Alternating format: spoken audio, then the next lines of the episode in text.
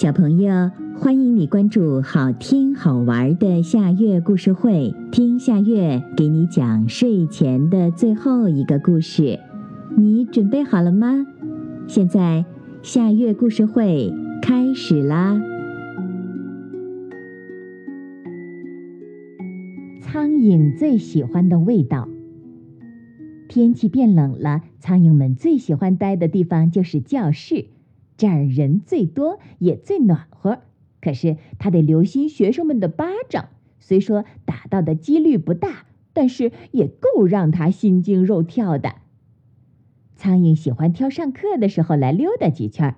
他不知道什么是上课，但是他好像是知道，只有上课的时候，孩子们比较宽容，可以稍微放肆一下。这不，又有一只苍蝇来了。他在教室上空盘旋了几圈，像是在侦察地形。他不想在桌子上爬呀爬，在人的眼皮底下怪不好受的。他呢，找到了一面墙，落到了上面，搓了搓爪子，又理了理翅膀。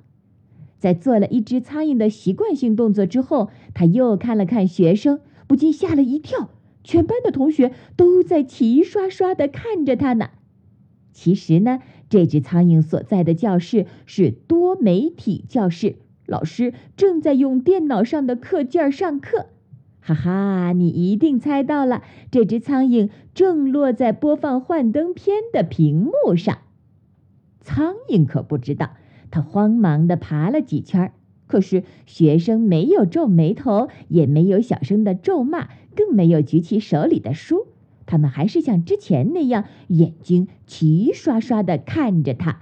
老师还在上着课。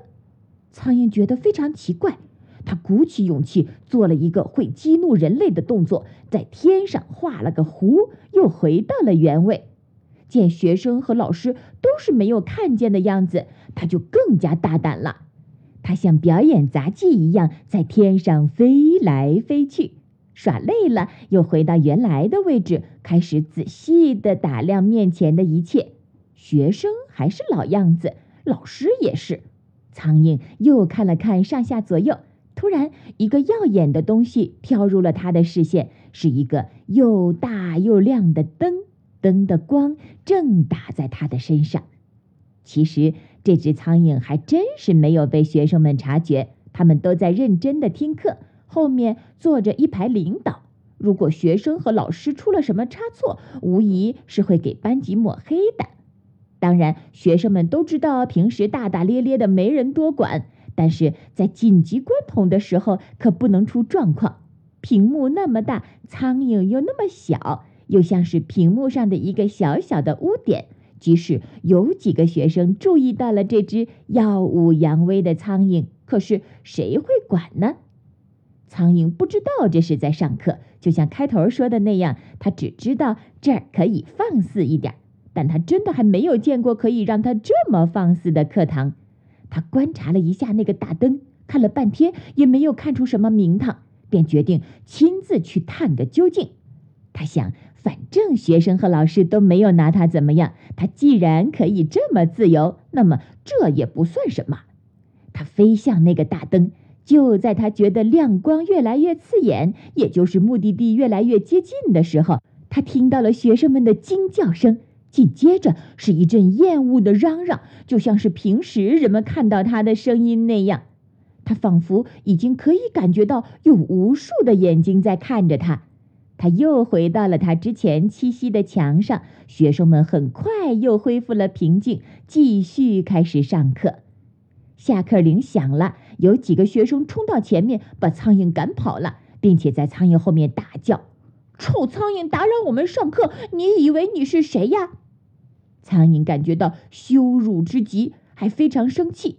他想：“真是的，之前还充满崇敬的看着我，一转眼就变成这样，翻脸比翻书都快。哼，真是奇怪，太奇怪了。”是啊，苍蝇永远也不会想明白。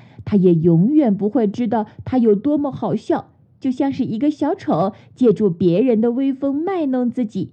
其实别人看的不是他自己。苍蝇这样，难道这世界上就没有人像这只苍蝇的愚蠢举动吗？一定有的吧。好啦，今天的故事就到这里了。可是我还想听。你可以关注“好听好玩的下月故事会”微信公众号，听故事，讲故事。小朋友，晚安。